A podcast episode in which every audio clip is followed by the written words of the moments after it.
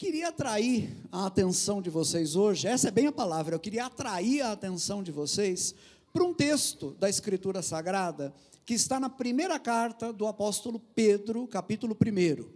Eu quero fazer a leitura com vocês agora dos versículos 3 a 9 de 1 Pedro 1.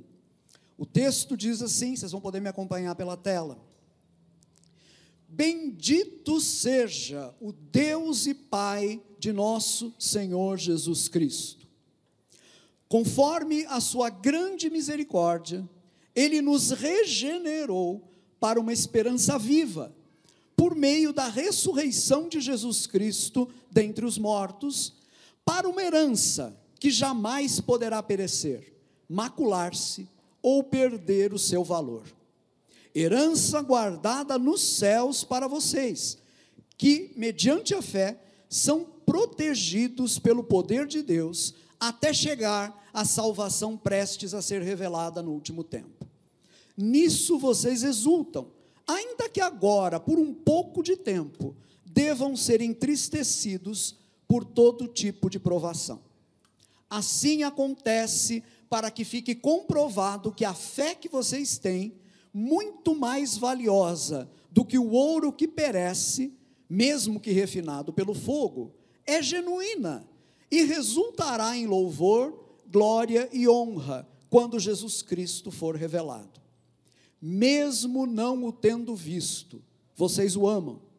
E apesar de não o verem agora, creem nele e exultam com alegria indizível e gloriosa pois vocês estão alcançando o alvo da sua fé, a salvação das suas almas. Amém. O título que eu escolhi para esse ensino de hoje é alegria, né? E essa palavra alegria, ela tem que ser seguida por um monte de pontos de exclamação. Eu diria que a palavra alegria precisa desse recurso gráfico na nossa língua, né? O ponto de exclamação, porque alegria é isso, né? alegria, ela, ela, ela é sempre exclamativa, por assim dizer.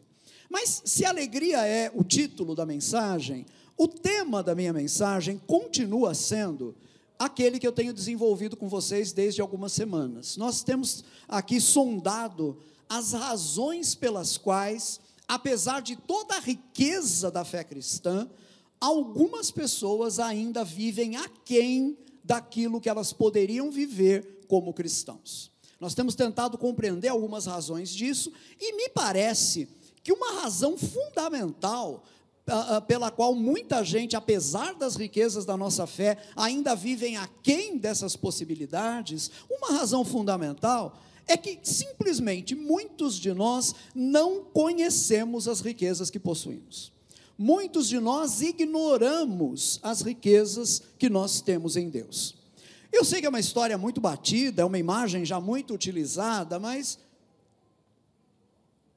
eu acho que a situação de muitos de nós é exatamente a daquele herdeiro de uma vasta fortuna que, no entanto, vivia na miséria. E vivia na miséria porque não sabia que era herdeiro de uma vasta fortuna.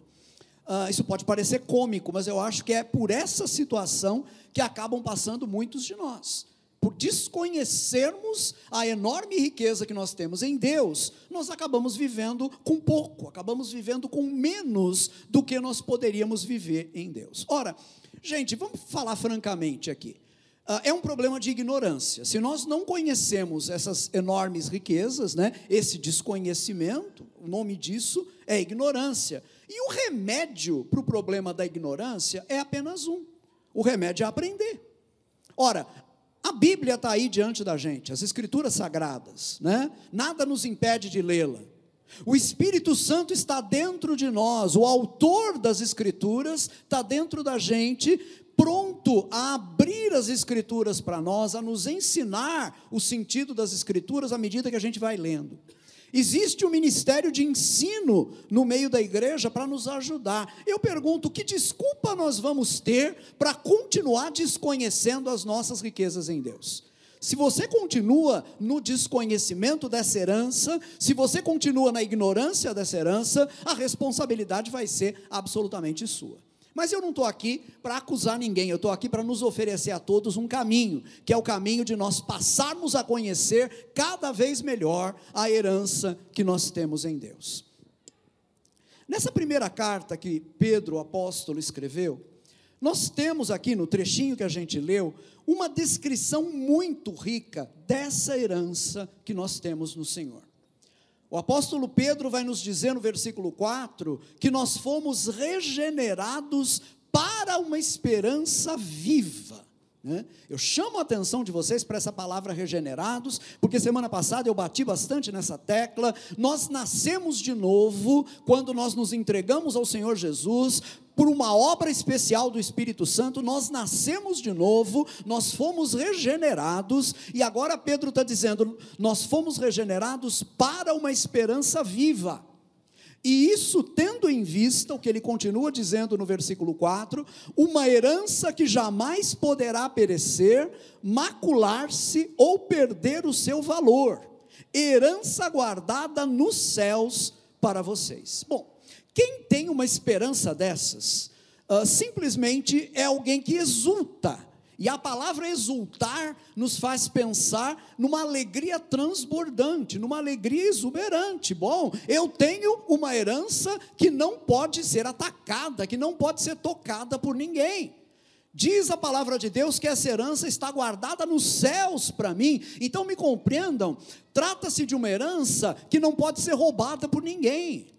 Trata-se de uma herança que, diferente do que acontece com as nossas heranças materiais aqui, né? Vocês sabem que o melhor cofre do mundo não salva o dinheiro, né? A herança material desse tipo de inimigo, né? Invisível chamado inflação, capaz de entrar em qualquer cofre e corroer qualquer fortuna, né? E nós brasileiros, infelizmente, parece que estamos nos familiarizando de novo com esse inimigo, né? Depois de termos ficado longe dele por um tempo. Uh, esse tipo de herança pode ser atacada por ladrões, pode ser atacada por esse inimigo invisível, mas a herança que nós temos não pode, porque ela está em Deus, ela está guardada em Deus. Quando diz o texto bíblico que ela se encontra nos céus, isso não é uma referência à estratosfera, é uma referência a Deus. A nossa riqueza está em Deus. Por causa disso, nós podemos, como a, a Pedro diz, né, no, no versículo 6, exultar. E não apenas isso, mas no versículo 8 ele vai dizer que isso provoca em nós uma alegria indizível e gloriosa. Gente, essa é a maneira como Pedro descreve o conjunto da nossa salvação. A nossa salvação é essa herança impressionante, guardada para nós pelo poder de Deus. Na sequência do texto, se vocês quiserem depois, continuem lendo na Bíblia de vocês, os versículos 10 a 12. Na sequência, Pedro vai dizer: Foi a respeito dessa salvação que os profetas que falaram da graça destinada a vocês investigaram e examinaram. É interessante, porque Pedro vai nos informar que esses profetas, aqui é uma referência aos profetas do Antigo Testamento, né? esses profetas descobriram, Deus revelou a eles que eles estavam ministrando coisas que não eram para eles, mas que diziam respeito a nós. Isso é interessantíssimo, né? Versículo 12, Pedro escreve assim: A eles, a esses homens de Deus no passado, foi revelado que estavam ministrando não para si próprios, mas para vocês, ou seja, para nós, né? Quando falaram das coisas que agora lhes foram anunciadas por meio daqueles que lhes pregaram o evangelho pelo Espírito Santo enviado dos céus, coisas que até os anjos anseiam observar. Então, deixa eu tentar resumir para vocês aqui é, o que Pedro está falando acerca da nossa herança. Ele está dizendo que nós estamos destinados a uma herança eterna, que jamais poderá perecer, uh, que jamais poderá ser roubada. Essa herança está assegurada para nós por Deus, com tamanha segurança que nada vai poder roubá-la da gente. Repetindo o que eu já li lá nos versículos 4 e 5: herança guardada nos céus para vocês, que mediante a fé são protegidos pelo poder de Deus, até chegar à salvação prestes a ser revelada no último tempo. Vejam bem, por causa dessa esperança, nós exultamos e nos alegramos com uma alegria indizível e gloriosa. E aí nós somos informados até, vejam é, que coisa luxuosa é essa nossa herança, né? Nós somos informados que os profetas do Antigo Testamento anteviram essa herança, não a experimentaram, isso aqui é muito importante. Esses homens do passado, enquanto estavam vivendo na terra, vamos pegar uma figura aqui para ilustrar, Peguemos Moisés como exemplo. Enquanto estava vivendo na terra, apesar de todo o contato que teve com o Senhor, de todas as revelações que teve do Senhor, ele não teve com Deus o relacionamento que eu e você temos com Deus. Porque para nós, após a obra realizada por Jesus, Deus enviou o próprio Espírito dele para habitar dentro de nós. Isso nunca aconteceu com Moisés.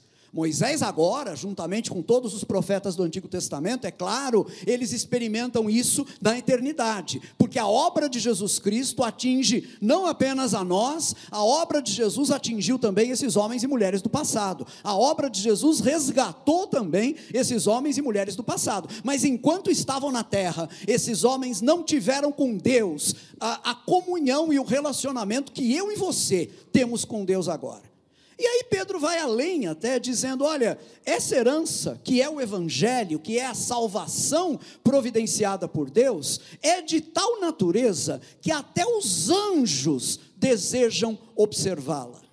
E a palavra usada aqui, né, quando o, o texto bíblico diz, né, coisas que até os anjos anseiam observar, falando da nossa salvação, a palavra aqui no grego literalmente é, é olhar para dentro, em outras palavras, os anjos gostariam de examinar, gostariam de entender profundamente esse mistério do Evangelho. E isso nos mostra uma coisa fantástica: Deus nos revelou, a nós, a mim e a você, coisas que Ele não revelou aos anjos. Os anjos, de acordo com Hebreus, eles, a carta aos Hebreus, eles são espíritos ministradores a serviço de Deus. Podemos entender que Deus dá aos anjos percepções e compreensões que se destinam apenas ao ministério que eles devem realizar em cada contexto. Mas a nós, a mim e a você, Deus deu uma compreensão plena e total do Evangelho. Nós sabemos mais do que os anjos. Vocês podem dormir com um barulho desses? Nós sabemos mais do que os anjos. Nós sabemos mais e experimentamos mais do que Moisés, eh, Isaías e Davi experimentaram enquanto estavam nesta vida. Gente, esse é o tamanho da nossa herança. Essa é a nossa fé. E eu pergunto a vocês: vocês conseguem pensar em alguma coisa maior do que isso? Vocês conseguem pensar em alguma coisa melhor, em alguma coisa que possa trazer mais felicidade ao ser humano do que isso? Ora, se nós, como cristãos, não conhecemos essa herança, é natural que a gente acabe vivendo vidas cristãs superficiais e insatisfatórias, vidas cristãs que estão aquém daquilo que a gente poderia viver. Pois bem, eu queria propor para vocês hoje, aqui na minha mensagem, uma tese. E a minha tese, que vai parecer ousada para alguns de vocês, é a seguinte: somente o cristão é realmente feliz. E quando eu digo cristão aqui, eu estou usando a palavra no genérico masculino, né? na nossa língua, o genérico masculino significa também o masculino e o feminino. Né? Quando eu digo cristão, estou me referindo, obviamente, a cristãos e cristãs. Né? Somente o cristão é feliz. Dizendo de outra maneira a minha tese, não existe alegria verdadeira fora da fé cristã. Isso eu afirmo, eu endosso, eu assino embaixo dessa tese, e agora eu gostaria de comprová-la para vocês com algumas razões que esse texto da primeira carta de Pedro nos fornece. Vejam bem, eu sei, e eu acho que vocês também sabem isso, eu sei que alegria e felicidade não são ah, sinônimos, né? Ah, necessariamente. Né? De certa maneira, nós poderíamos dizer que a alegria é a manifestação de um estado de espírito feliz. No entanto, quando eu falo em alegria, eu não estou querendo significar alguém que ri o tempo todo, não é isso, né? Eu estou querendo me referir a alguém cuja experiência de uma felicidade profunda permite que ele conheça a alegria, que ele conheça o regozijo, mesmo em situações difíceis. É isso, tá? Nesse sentido, a felicidade é uma realidade interior que nos permite essa manifestação né, da nossa alegria, tá? Bom, uma vez dito isso, eu acho que eu posso prosseguir aqui e perguntar o seguinte: ah, isso aqui tendo em vista essa tese que eu quero defender diante de vocês, né? O que faz com que a alegria que o cristão experimenta seja diferente e melhor do que qualquer outra alegria humana? O que é que faz efetivamente com que a alegria que eu e você experimentamos como cristãos seja diferente e seja melhor do que qualquer outra alegria? O que é que faz isso? Bom, a primeira razão que eu gostaria de examinar com vocês é a seguinte: a verdadeira alegria é a alegria cristã, né? não há alegria em nenhum outro lugar. A verdadeira alegria é a alegria cristã, porque ela não se limita àquilo que vê. Essa alegria cristã não se limita àquilo que vê. O versículo 8 de 1 Pedro 1, vou repeti-lo, ele diz: Mesmo não o tendo visto, está falando acerca de Jesus, né? Mesmo não tendo visto a Jesus, vocês o amam. E apesar de não o verem agora, creem nele e exultam com alegria indizível e gloriosa. Gente, Pedro sabia perfeitamente que a fé daquelas pessoas que iriam crer no Senhor Jesus nas gerações seguintes era uma fé que, obviamente, não poderia depender de uma visão de Jesus, de ver Jesus efetivamente, fisicamente, né? Pedro sabia que aquelas pessoas que iriam crer no futuro iriam crer sem é, é, é, esse mecanismo da visão física. E, na verdade, eu posso dizer que o próprio Pedro aprendeu essa lição, uh, me parece, uh, num episódio muito interessante que eu sei que todos vocês conhecem, que está lá no Evangelho uh, segundo João. no Evangelho de João, a gente lê uma fala de Jesus, no capítulo 20, versículo 29, dirigida a Tomé. Jesus diz a Tomé o seguinte: Porque me viu, você creu? Felizes os que não viram e creram. Deixa eu recordar vocês aqui do contexto, né? Jesus ressuscitou no domingo de Páscoa, na manhã do domingo de Páscoa. Uh, no final daquele dia, os discípulos estavam reunidos no mesmo lugar onde eles celebraram a última ceia com o Senhor, antes da sua morte, e ali Jesus apareceu para eles. Pois bem, Tomé não estava lá, né? Podemos dizer que Tomé faltou ao culto naquele domingo. Né? E aqui eu abro um parêntese para dizer o seguinte: veja como é perigoso faltar em qualquer culto. Se você falta no culto, pode ser que justamente aquele culto no qual você não veio, algo fantástico de Deus aconteceu e você não estava lá. Essa foi a lição meio triste que o Tomé aprendeu. Né? Ele não estava lá, o Senhor apareceu, os outros discípulos o viram, ah, o Senhor depois desapareceu, e quando Tomé chegou, a turma contou para ele, ele não acreditou. Ele disse: Eu preciso ver com os meus olhos para crer. Bom, oito dias depois, no domingo seguinte, Jesus apareceu novamente ali para aqueles irmãos, no mesmo lugar, né? e aí Tomé estava lá. E é nesse momento que Jesus se mostra a Tomé, Jesus diz a Tomé: Vem cá, você disse que queria tocar, toca aqui nas minhas feridas, né? Ah, chega a dizer para ele até: Não seja incrédulo, Tomé, mas crente. E aí Tomé se prostra, dizendo: Meu Senhor e meu Deus. E Jesus diz, nesse contexto, essa frase que a gente leu, né? Porque me viu, você creu? Felizes os que não viram e creram. Eu estou olhando aqui para pessoas, homens e mulheres, que são felizes, porque não viram o Senhor, mas creram. Amém? É assim que funciona a dinâmica da nossa fé. E eu posso dizer que das palavras de Jesus dirigidas a Tomé, Pedro aprendeu isso que ele está ensinando para a gente agora na sua primeira carta: que a nossa fé não depende daquilo que a gente vê, a nossa fé é muito mais profunda do que isso. Agora, gente, vejam, nós vivemos.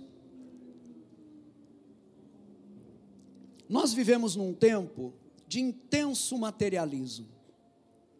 A incredulidade dos nossos dias, e vejam bem, a, a, a incredulidade da nossa época é a mais intensa de toda a história da humanidade. Nunca houve tanta incredulidade no mundo como agora. Uh, a incredulidade dos nossos dias é aumentada pela ideia falsa, mas muito popular, de que ser prático e ser pragmático significa agir apenas com base naquilo que você pode ver, naquilo que você pode ouvir, naquilo que você pode constatar. Essa é a tendência do nosso tempo, é a tendência da sociedade na qual nós vivemos, que é uma sociedade intensamente materialista. Pois bem, diante desse cenário, a fé cristã nos convida a uma coisa completamente diferente. A vida, a verdade, a paz, a verdadeira felicidade, tudo isso está não naquilo que a gente vê habitualmente, cotidianamente, mas naquilo que a gente não vê e que apesar disso é totalmente real e totalmente verdadeiro. O que é que a gente não vê, mas é totalmente real e totalmente verdadeiro? Deus se revelou a nós na pessoa do seu filho Jesus Cristo. Jesus morreu por nós, para nossa salvação. Jesus ressuscitou, apareceu a homens e mulheres que o viram e comeram com ele depois da sua ressurreição, subiu aos céus, está sentado à direita de Deus Pai, e de lá ele enviou para nós o Espírito Santo que agora habita dentro de nós, e o Espírito Santo que habita dentro de mim e de você testifica, testemunha uma série de coisas no nosso coração, no nosso espírito. Ele testemunha de que nós fomos salvos, de que nós fomos aceitos por Deus Pai em Jesus Cristo, de que está reservada para mim e para você uma herança eterna que ninguém vai poder nos roubar. E, gente, num mundo como o nosso, onde tudo muda tão depressa, tão rapidamente, onde nada parece estável e seguro, nós somos avisados pela palavra de Deus de que essa herança está guardada nos céus para vocês que, mediante a fé, são protegidos pelo poder de Deus, até chegar à salvação prestes a ser revelada no último tempo. Vejam bem, para o mundo, crer naquilo que não se vê é loucura. Para nós é sabedoria de Deus. Para nós é evangelho para nós é vida. Nós nunca vimos a Jesus com os nossos olhos físicos, mas nós o amamos, nós cremos nele, e é por isso, diz Pedro, que nós somos capazes de nos regozijar, somos capazes de nos alegrar com uma alegria indizível e cheia de glória, ou gloriosa, né, como dizem as diferentes versões. Então, em primeiríssimo lugar, essa é a nossa fé. Ela repousa não naquilo que a gente vê, não naquilo que a gente enxerga, mas nessas realidades que, apesar de serem invisíveis aos nossos olhos físicos, são totalmente verdadeiras e das quais nós sabemos, sabemos que são reais essas coisas, sabemos que são verdadeiras, porque o Espírito Santo testifica isso no nosso coração. Amém? Agora, para muitas pessoas, vamos ser sinceros, uh, o problema não está tanto nisso, em, em crer naquilo que elas não veem. Eu sei que algumas pessoas têm dificuldade com isso e precisam entender que a nossa fé não depende do que a gente vê. Para outras pessoas, o problema delas não é crer naquilo que elas não veem. Elas entendem que o evangelho significa acreditar em coisas que a gente não vê com os nossos olhos físicos. Para essas pessoas, a dificuldade maior talvez esteja naquilo que elas veem. As suas, talvez a sua maior dificuldade esteja não em crer no que não vem, isso elas conseguem fazer, mas esteja em lidar com as coisas que elas estão vendo. Por isso eu quero considerar uma segunda razão agora com vocês, pela qual a alegria cristã, e somente a alegria cristã, é uma alegria verdadeira.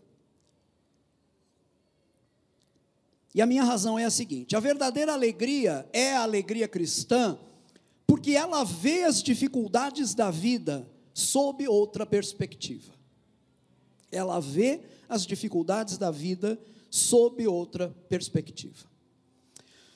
Vocês sabem, gente, que na vida nós somos rodeados por coisas que nós vemos e que aparentemente lutam contra a nossa fé.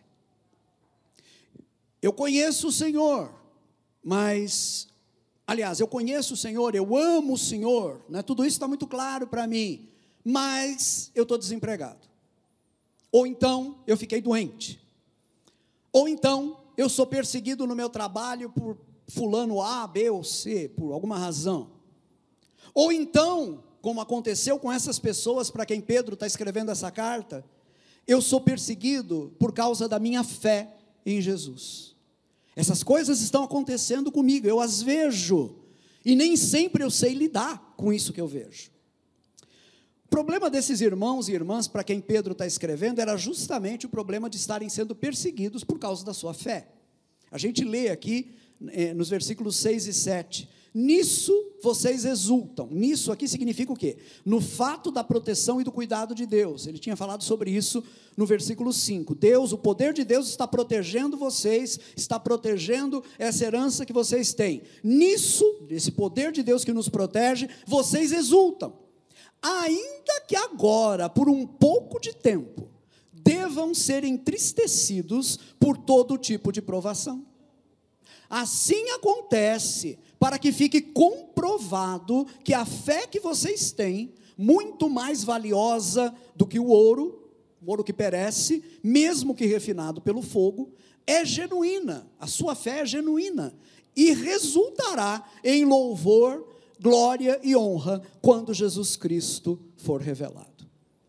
Então, do que é que a gente está falando aqui, gente? Bom, diante do que a gente vê, diante do que está ao nosso redor e nos escandaliza, porque eu não entendo por que é que eu estou sofrendo, eu amo a Deus e estou sofrendo, eu amo a Deus e estou passando dificuldade, eu amo a Deus e estou sendo perseguido. Diante daquilo que a gente vê ao nosso redor e nos escandaliza, o convite que Pedro nos faz é para olharmos essas dificuldades sob outra luz, a partir de uma outra perspectiva. Nós não estamos soltos no mundo, sozinhos, suportando aí as ocorrências de um universo absurdo, onde qualquer coisa pode acontecer a qualquer pessoa, a qualquer momento, e não há o que fazer diante disso. Ao contrário, nós estamos debaixo da proteção divina. Estamos debaixo da proteção do poder de Deus. Como Pedro diz aqui, somos protegidos pelo poder de Deus. Irmãos e irmãs, eu quero reforçar o que eu estou dizendo. Nós não vivemos num universo absurdo, nós não vivemos num mundo governado pelo acaso, nós vivemos num mundo que responde a um Deus que o criou e a um Deus que o controla em cada aspecto da nossa vida. É isso. E eu preciso dizer com todas as letras que Deus é poderoso para nos proteger. Amém? Deus é poderoso para nos proteger. João Calvino, que foi um homem, um dos homens que Deus usou tremendamente no século XVI para trazer a igreja de volta da miséria em que ela se encontrava, resgatar a igreja dessa miséria. João Calvino tem uma imagem que eu li pela primeira vez há muitos anos atrás e eu nunca esqueci. Eu me lembro até hoje de onde foi que eu li essa imagem, inclusive. Eu estava no trem, indo trabalhar em São Paulo, lendo um, o livro do Calvino, e ali eu li essa imagem, essa imagem ficou gravada na minha mente. Ensinando sobre a providência de Deus, que é, é, o ensino da Bíblia de que Deus cuida da nossa vida em cada aspecto, Ele não nos deixa sozinhos, né? Ele está acompanhando a nossa vida e cuidando de tudo que nos acontece. Ensinando sobre a providência de Deus, Calvino diz o seguinte na rua, há mais perigos ao nosso redor do que telhas nas casas. Eu acho isso muito interessante, porque ah, ah, quem conhece as casas daquelas antigas cidades europeias, como Genebra, que era onde Calvino vivia, sabe que eram casas cobertas sempre por telhas de ardósia, na sua maioria, muitas telhas, né? então aquele, aqueles imensos, é, aquele casario todo, aquele conjunto de casas, muitos milhares de telhas ali. E Calvino diz: olha, quando a gente está na rua, tem mais perigos ao nosso redor do que telhas nas casas. Mas mesmo assim, podemos confiar que a proteção de Deus não nos abandona. E nós podemos confiar por duas razões. A primeira é que Deus é poderoso para nos proteger em qualquer situação. Eu repito, Deus é poderoso para nos proteger em qualquer situação. E em segundo lugar, Deus não é apenas poderoso, mas Ele é o Deus que o nosso Senhor Jesus Cristo nos revelou, um Pai amoroso, cujo coração amoroso escolheu nos amar, escolheu nos salvar e se comprometeu a fazer sempre o que for melhor para a vida de cada um de nós.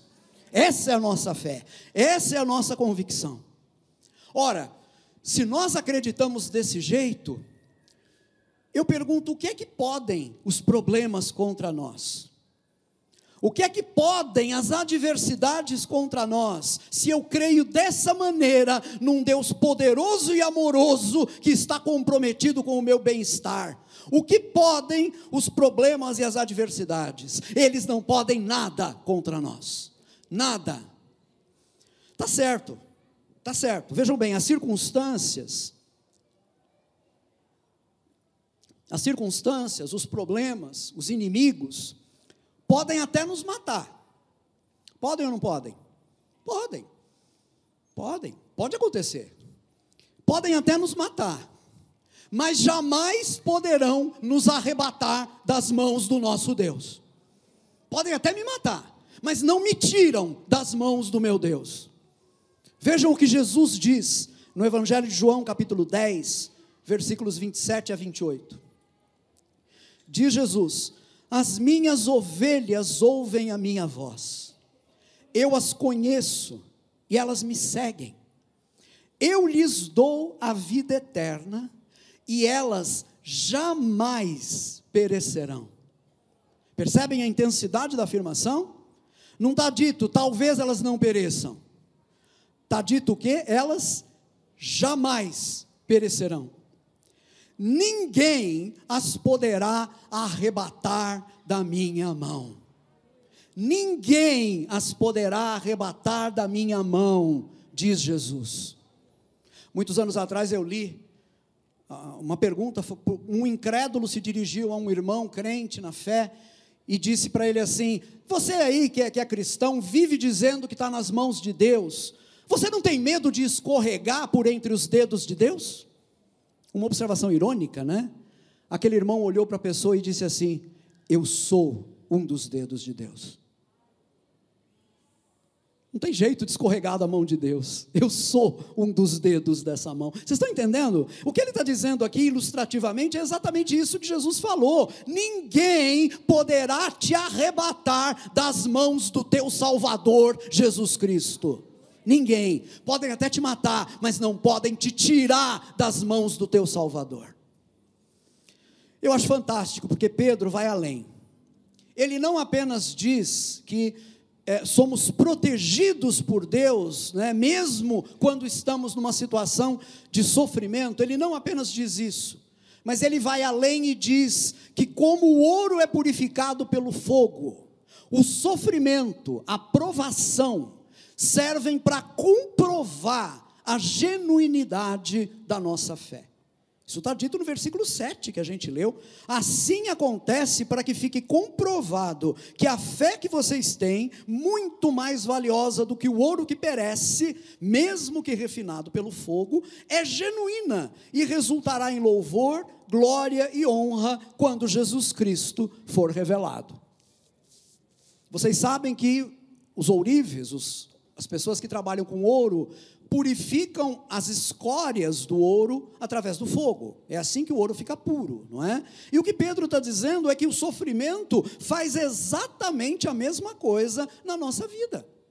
Agora vejam bem, eu sei, gente, que a gente tem uma dificuldade enorme em compreender isso. Eu sei. Porque nós vivemos no, no, meio de uma cultura que resiste à ideia de que qualquer coisa boa possa vir da dor e do sofrimento. A nossa cultura é uma cultura anti-dor, anti-sofrimento. Vocês já notaram isso? Né? A gente toma um, um, analgésico contra a dor de cabeça, mal a dor de cabeça nos, nos aparece. Né? Estou com dor de cabeça, já vou lá e tomo um remédio na hora, porque nós não suportamos a dor. Né? A nossa cultura está tão medicalizada que nós não suportamos mais a dor.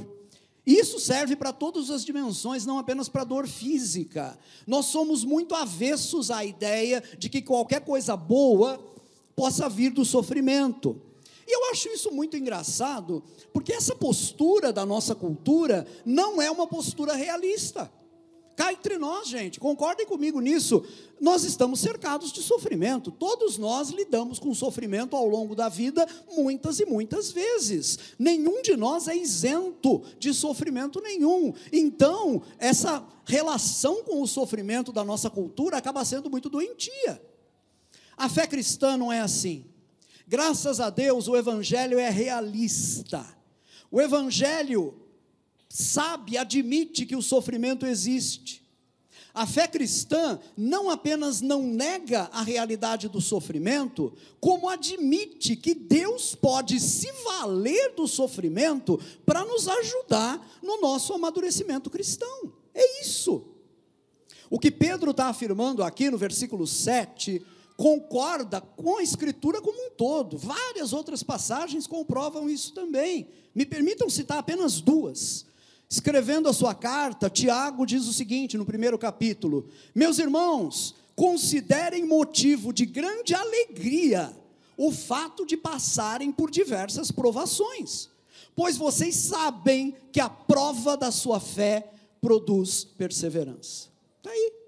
A mesma coisa que Pedro disse. Nós temos uma outra afirmação agora de Paulo, quando Paulo, lá em Romanos 5, está dizendo que nós cristãos nos gloriamos na esperança da glória de Deus, né? Uh, é característico nosso, como cristãos e cristãs, nos gloriarmos na esperança da glória de Deus.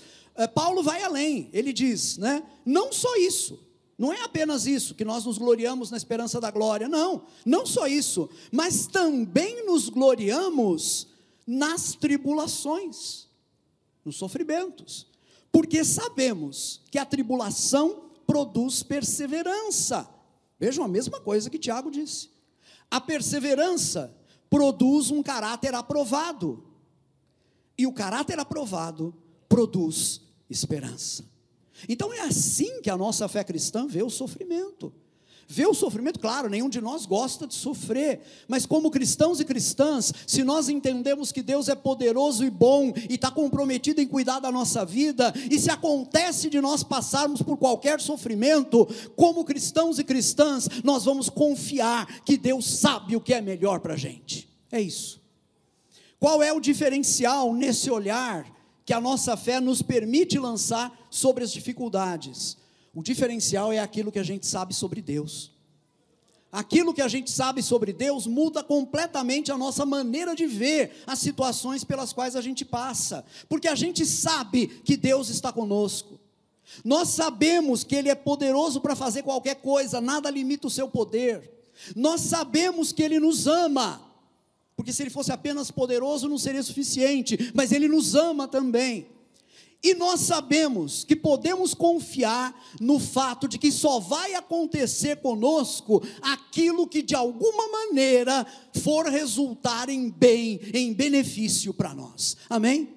Vocês estão compreendendo isso? Só vai acontecer conosco, vejam bem, não por causa da vida, porque a vida em si é complicada, mas porque Deus é poderoso e porque Deus é bom e está comprometido comigo, só vai acontecer comigo aquilo que de alguma maneira for resultar em benefício para a minha própria vida.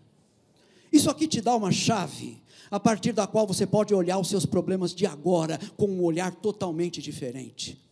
Você pode olhar para segunda-feira, que amanhã você vai ter que voltar a mandar currículo e procurar emprego. Você pode olhar para essa segunda-feira dizendo: Eu sei que só vai acontecer comigo o que for para o meu benefício, o que for para o meu bem.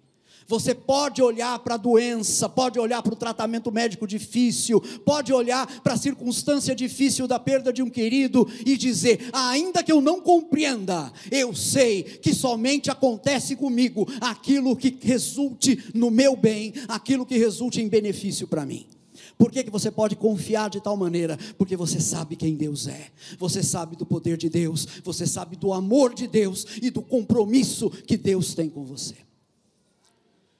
Quem é capaz de ter esse olhar? Quem é capaz de ver sob essa perspectiva, as dificuldades da vida? Apenas a pessoa que crê. Apenas a pessoa que é cristão ou cristã. Por isso, sem dúvida nenhuma, só é feliz de verdade quem é cristão. Agora, tem uma última razão que eu queria considerar com vocês, e que, junto com as outras duas, vai nos dar base para essa afirmação que eu estou fazendo, de que somente o cristão, de fato, é feliz.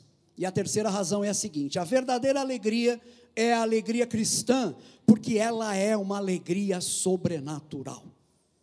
Ela é uma alegria sobrenatural.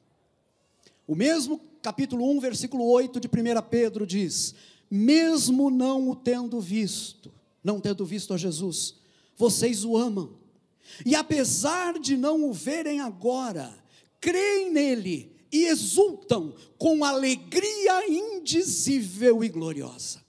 Me permitam grifar aqui: alegria indizível e gloriosa. Tem muita coisa que me deslumbra na nossa fé cristã, eu posso dizer que eu sou apaixonado pela fé cristã. Deus me cativou quando eu tinha 12 anos de idade. Eu sou completamente apaixonado pela nossa fé. E tem muita coisa nela que me maravilha. Agora, uma dessas coisas é o seguinte: é a maneira pela qual a fé cristã é uma fé integral. É uma fé que atinge toda a nossa humanidade. Não tem nenhuma parte da nossa humanidade que fique de fora do alcance da operação da nossa fé. Podemos dizer, a Bíblia nos ensina, né, e não apenas a Bíblia, que nós seres humanos somos constituídos de mente, coração e vontade. Né? Poucas semanas atrás, o Anésio nos ensinou alguma coisa sobre isso. Mente, coração e vontade são as coisas que nos constituem. Pois bem, a nossa fé não é apenas um conjunto de ensinos voltados para a nossa mente, ainda que seja isso também. Há, há ensino que atinge a nossa mente na nossa fé. Mas não é apenas isso. A nossa fé não é apenas um conjunto de mandamentos que tem como finalidade orientar a nossa vontade. Também é isso. Isso também é um aspecto importante da nossa fé, mas não é apenas isso. A nossa fé não é apenas uma espécie de sessão de descarrego emocional que acontece quando a gente vem no culto uma vez por semana. Vejam bem, as emoções estão presentes também na nossa vida de fé, mas as emoções não são a totalidade da nossa vida. Então, a fé cristã atinge o ser humano na sua totalidade: mente, coração ou emoções e vontade. Isso para mim é muito importante, gente, porque vejam bem, a ênfase que Pedro dá quando ele diz que a, a, a nossa fé não depende daquilo que a gente vê, essa ênfase muitas vezes é mal interpretada. Muita gente gosta de afirmar que o importante como cristãos é crermos independentemente daquilo que a gente sente. Bem, é, é verdade, tem uma parcela de verdade nisso, porque nós sabemos que não devemos deixar que as emoções guiem a nossa vida. E nós sabemos, faz parte da nossa experiência como cristãos e cristãs, que muitas vezes é preciso permanecer crendo em fé independente daquilo que você sente. Eu vou dar um exemplo apenas, né? Uh, Para aqueles dentre vocês que têm uma vida devocional regular, sabem, vão se reconhecer naquilo que eu vou falar. Tem dias que a sua, o seu momento devocional com Deus é um céu aberto, né? Deus parece que está falando diretamente com você, seu coração está abrasado, é, é, é, fantástico, é uma benção. Mas tem dias que parece, o seu devocional parece céu de bronze. Parece que você está falando e a tua oração está batendo no teto e voltando para você. Parece que você lê a Bíblia e não entende o que está lendo. Queridos e queridas, o que é que nós fazemos quando na nossa vida devocional parece que nós estamos debaixo de um céu fechado, um céu de bronze e não debaixo de um céu aberto? Nós continuamos, nós prosseguimos. Eu oro ainda que eu não sinta nada. Eu leio a Bíblia ainda que eu não entenda direito o que eu estou lendo, mas eu continuo, porque eu sei que o problema não está em Deus, o problema está nas minhas emoções. São as nuvens das minhas emoções que estão se colocando entre eu e Deus. Agora eu não estou conseguindo enxergar o sol, mas o sol vai furar essas nuvens mais cedo ou mais tarde, e eu vou voltar a ver o brilho do sol, eu vou voltar a experimentar os céus abertos sobre a minha vida. Então é verdade que nós precisamos, às vezes, continuar perseverar, independentemente das nossas emoções. Mas quando Pedro afirma, nesse texto, que mesmo não vendo a Jesus, nós nos alegramos e exultamos com alegria indizível e gloriosa, ele está nos lembrando de que os aspectos emocionais da nossa vida não ficam excluídos da nossa fé. Vejam bem, a vida de fé não é um deserto árido, um deserto sem emoções. A vida de fé comporta, sim, a vivência plena da alegria e de outras emoções humanas. No entanto, aqui há um diferencial e eu preciso chamar a atenção de vocês para isso. Qual a diferença que há aqui? Essa alegria que experimentamos como cristãos, ela é muito bem qualificada por Pedro nesse texto que a gente leu. Ele diz: alegria indizível e gloriosa. É uma alegria indizível, ou seja, uma alegria que não pode ser expressa em palavras. Nós não conseguimos expressar essa alegria em palavras. E por que não? Por que nós não conseguimos expressar essa alegria em palavras? Porque não é uma alegria humana, é mais do que humana. É uma alegria que brota da dimensão eterna, é uma alegria que brota de Deus. O paralelo bíblico para a gente entender isso está naquela passagem de Paulo em Filipenses capítulo 4, versículo 7, quando Paulo escreve assim: E a paz de Deus, que excede todo o entendimento, guardará o coração e a mente de vocês em Cristo Jesus. Vejam bem, uma paz que não pode ser totalmente compreendida, uma alegria que não pode ser expressa em palavras. Por quê? Porque elas apontam para realidades que são eternas, elas apontam para coisas que estão além de nós. Vejam bem, queridos irmãos e irmãs, a alegria humana é uma dádiva de Deus. A alegria humana, a alegria natural, a alegria comum, é uma dádiva de Deus. Mas a alegria humana está sempre vinculada a questões bem objetivas, é ou não é verdade? Você está alegre por quê? Ah, eu estou alegre porque eu estou bem, eu estou alegre porque eu estou saudável, eu estou alegre porque eu tenho tudo de que preciso, eu dormi essa noite numa cama confortável, eu acordei e eu tinha café da manhã na mesa, eu vim para cá dirigindo meu carro e ele não deu problema, eu vou voltar para casa agora e a minha esposa está me esperando com almoço, ah, eu tenho o meu trabalho, ah, eu estou me sentindo bem de saúde. A alegria humana é condicionada por essas coisas. Ora, mas há momentos diante das dificuldades da vida, quando essas bases da alegria humana começam a faltar. Aí a alegria humana desaparece. Por quê? Porque desaparecem as razões para essa alegria. Eu perco o emprego, eu perco a saúde, eu perco a família, eu perco o carro, enfim, não é? Ah, eu não tenho razão nenhuma humana para estar alegre mais. Pois bem, é aí que nós vemos a diferença entre a alegria humana e essa alegria que o Evangelho nos traz. A alegria que o Evangelho nos traz continua, porque as bases dela são outras. As bases dela estão em Deus e no seu amor por nós, não nas circunstâncias tão instáveis da nossa vida. Neste mundo tudo é instável, tudo muda o tempo todo, mas a nossa alegria não está baseada no que está nesse mundo.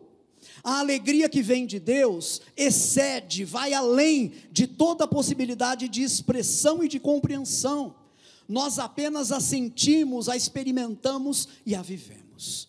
Essa é a alegria que nós podemos viver, que nós podemos externar aos outros, porque faz parte da herança que nós temos em Deus. Amém? Eu quero encerrar aplicando esse ensino a nós. Em primeiro lugar, por favor, irmãos e irmãs, vamos crescer na compreensão dessa riqueza. Você tem sofrido muito na fé cristã porque você desconhece essas riquezas que nós possuímos. Meu querido, pelo amor de Deus, leia sua Bíblia. Leia esse livro que você chama Bíblia, leia isso não como uma obra excelente da literatura humana, porque ela é muito mais do que isso. Leia esse livro como palavra de Deus para você. Leia esse livro usando aqui a expressão que os nossos irmãos e irmãs do passado usavam, né? Como regra de fé e prática da nossa vida. Leia esse livro, creia nesse livro, ore sobre esse livro, peça a Deus que fale com você através desse livro. Se você fizer isso, você vai crescer na compreensão da sua herança e nada neste mundo vai ser capaz de tirar a sua alegria, porque ela vai estar baseada nessas verdades eternas. Então tenha misericórdia de você e cresça no conhecimento dessas riquezas. Em segundo lugar, eu queria que vocês percebessem que o nosso mundo está desesperadamente necessitado de pessoas que evidenciem essa alegria que a nossa fé nos traz. O mundo está carente disso. O mundo está desesperado por ver isso. Eu diria que a gente não pode culpar o mundo. Quando eu falo, quando eu uso a expressão mundo, aqui eu estou me referindo às pessoas, aos homens e mulheres que ainda vivem longe de Deus. Eu não posso culpar o mundo por não se interessar pelo Evangelho, se a minha vida não demonstra a menor parcela dessa alegria da qual eu estou falando. Eu não posso criticar o mundo. Eles olham para mim e talvez eles pensem lá com eles, né? Ah, esse cara aí é tão miserável, tão infeliz e tão frustrado quanto nós. A diferença é que ele ainda se engana semanalmente, indo lá num lugar de culto e, e tendo uma religião. É assim que muita gente nos olha, porque olham para nós e não veem, não encontram em nós essa alegria. Ora, queridos e queridas, mas que diferença, que diferença enorme quando diante dos embates da vida, diante das dificuldades da vida, diante mesmo dos sofrimentos, a gente evidencia essa atitude básica de uma alegria indizível e gloriosa. Que diferença quando isso acontece? A experiência que eu vou narrar brevemente agora é a experiência que qualquer pessoa que tem um ministério pastoral já experimentou várias e várias vezes. A gente vai visitar um enfermo cristão, cristã, que está em estado terminal. E a gente, ao fazer uma visita pastoral dessas, vai imaginando que a gente vai, de alguma maneira, ser o veículo de Deus para consolar aquela pessoa que está nessa situação difícil. E quantas vezes isso já aconteceu comigo e com outros pastores? Ali, no momento que a gente está diante dessa pessoa, ela é quem nos consola. A gente foi ali para consolá-la e para tentar edificar um pouco a fé dela. Nós é que saímos dessa visita edificados e consolados, porque encontramos uma pessoa, sim, que está ali no estágio terminal de doença, mas cuja fé continua firme, continua inabalável, cujos olhos estão colocados em Deus, e porque os olhos estão colocados em Deus, a alegria de Deus continua naquela pessoa. É isso, é isso. Quando isso acontece, o mundo para, incomodado. E ainda que as pessoas não digam nada, elas começam a pensar: peraí, tem alguma coisa na fé dessas pessoas. Se eles conseguem reagir assim diante do sofrimento, será que essa fé deles não é de fato a verdade? Percebem como isso pode ter um impacto sobre essas pessoas que não conhecem a Deus? Em último lugar, Chegou a hora, queridos, de como cristãos e cristãs, voltarmos a prestar um testemunho corajoso da verdade da nossa fé. Chegou a hora. Pedro escreveu essa carta a pessoas que estavam sendo perseguidas por causa da sua fé. E eu pergunto: quantos irmãos e irmãs do passado, irmãos e irmãs nossos do passado, e mesmo dos nossos dias, não é?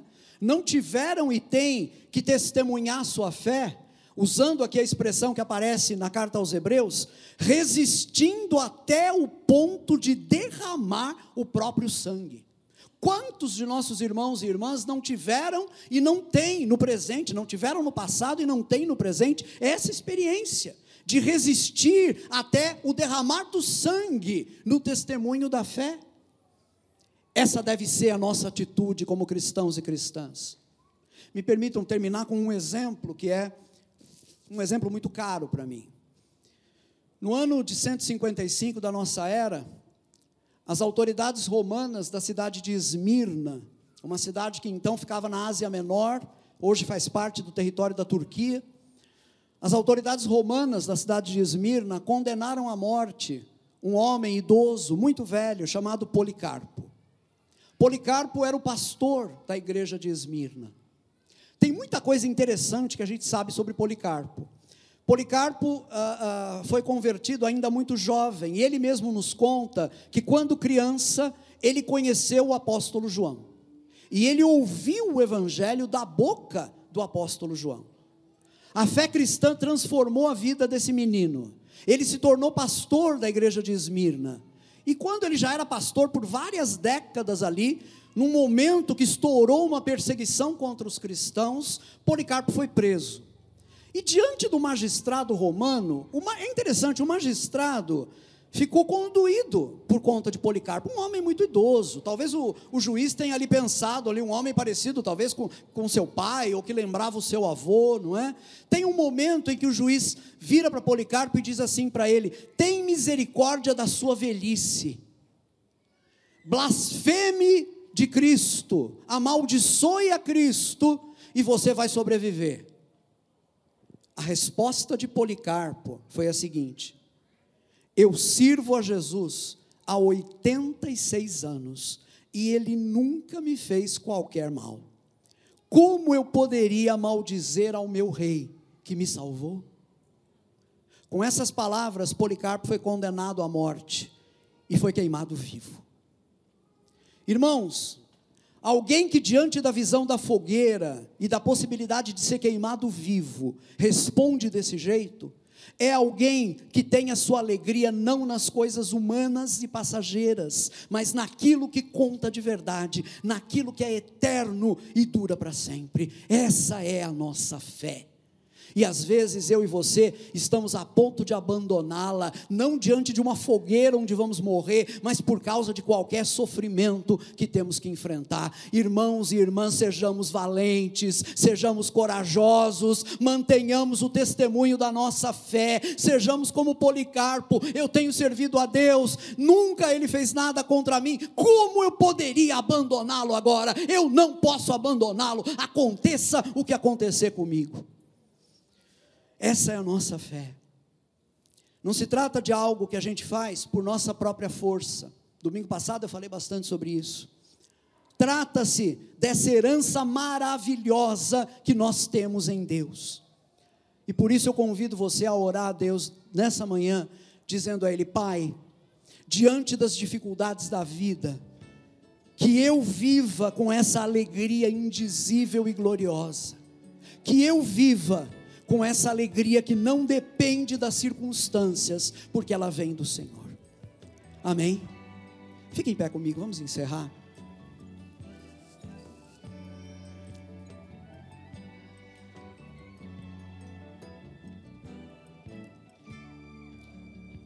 Vamos orar. Pai, essa é a tua palavra, Senhor. Obrigado pela tua palavra revelada a nós. Obrigado pela ação do teu Espírito Santo. Pai, o que eu peço é que o Teu Espírito Santo use essa palavra e trabalhe no coração dos meus queridos e queridas, para que eles coloquem os olhos não naquilo que perece, mas naquilo que é eterno. Que eles compreendam, Pai, que o Senhor trabalhe em nós para que nós possamos compreender mais e mais profundamente a imensa herança que nós temos no Senhor. E a partir disso, que a gente viva vidas de fé vibrante, vidas de fé vitoriosa, não porque vamos ficar livres dos sofrimentos, a gente sabe que essas coisas acontecem, mas porque vamos saber que, seja qual for a situação, o Senhor vai estar com a gente. Fortalece essa convicção dentro de nós, Pai, e dá-nos uma semana que possamos viver, Pai, plenamente conscientes do Teu cuidado por nós. Faz isso para a glória do Teu nome, em nome de Jesus. Amém. Amém e amém.